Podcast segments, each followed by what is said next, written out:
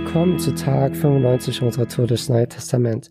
Ich bin Jeffrey und ich lese uns heute 2. Korinther 11, die Verse 17 bis 31. Vers 17. Was ich jetzt sage, ist nicht im Sinne des Herrn gesagt. Ich spreche wie ein Unzurechnungsfähiger, wenn ich mich darauf einlasse, mich zu rühmen. Aber weil so viele sich auf ihre Vorzüge berufen, will ich es auch einmal tun. Ihr seid ja so vernünftig, dass ihr die Verrückten gerne ertragt.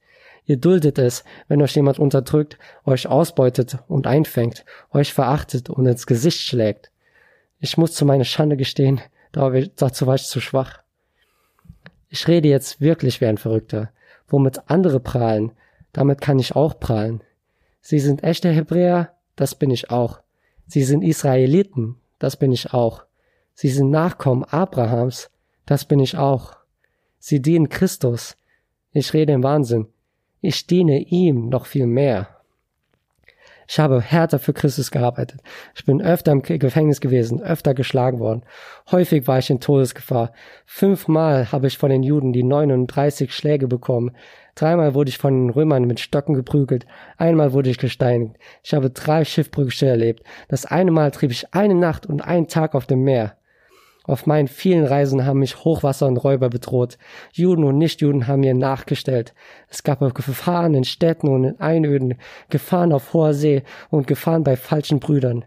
Ich hatte Mühe und Not und oftmals schlaflose Nächte. Ich war hungrig und durstig. Oft hatte ich tagelang nichts zu essen. Ich fror und ich hatte nichts Warmes anzuziehen. Ich könnte noch vieles aufzählen, aber ich will nur noch eins nennen. Die Sorge um Allgemeinden, die mir täglich zu schaffen macht. Wenn irgendwo jemand schwach ist, bin ich es mit ihm. Und wenn jemand an Gott irre wird, brennt es mich wie Feuer. Wenn schon geprahlt werden muss, will ich mit meiner Schwäche prahlen. Der Gott und Vater unseres Herrn Jesus, gepriesen sei in Ewigkeit, weiß, dass ich nicht lüge. Warum will Paulus statt diesen unglaublichen Leinsgeschichten und Märtyrergeschichten trotzdem von seiner Schwäche prahlen. Ich meine, mich hat das komplett beeindruckt. Also, wenn jemand so voller Hingabe zu Jesus ist und solche Sachen erzählt, wow. Einfach Applaus. Und äh, das haben die Gemeinden in Korinth vermutlich gebraucht in der Situation. Also deswegen hat Paulus auf diese Methode zurückgegriffen, auf diese Prallerei zurückgegriffen, weil diese Gemeinde in Korinth sehr angetan war von den, von der Prallerei, von dieser Methode von den Superposteln. Und vermutlich hat das, was Paulus gesagt hat, äh, alles weggeschwemmt, was die Superaposteln irgendwie vorgezeigt haben.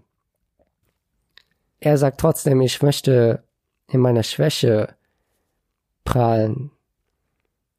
Das hat mich zum Nachdenken gebracht und ich bin zu dem Schluss gekommen, dass es eigentlich nicht wirklich um das geht, was wir für Jesus tun, sondern um das, was Jesus für uns tut.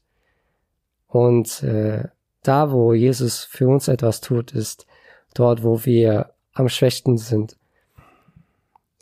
Und da, wo wir am schwächsten sind, hat Jesus die Möglichkeit, seine Herrlichkeit einfach am meisten zu offenbaren, seine Liebe am meisten zu zeigen, seine Gnade am meisten zu zeigen, seine Kraft am meisten zu zeigen. Und das will Paulus, glaube ich, damit erreichen. Er will die Lorbeeren nicht für sich selber ernten, sondern er will seine Lorbeeren ganz Gott geben. Und äh, indem wir von unserer Schwäche prahlen, geben wir Gott den Raum, einfach alle Arbeit zu tun, weil wir meistens diejenigen sind, die unsere Schwächen nicht auf die Reihe kriegen und das nicht repariert bekommen und auf göttliche Eingebung warten. Was heißt das jetzt praktisch? Ich wünsche mir echt, dass unsere Gemeinde eine Gemeinde ist oder bleibt, die transparent ist und ähm, wirklich äh, prahlt von unserer Schwäche, von dem, was wir nicht tun können, weil es dann da keinen Raum gibt für falschen Stolz, weil Gott da jede Arbeit übernimmt dann.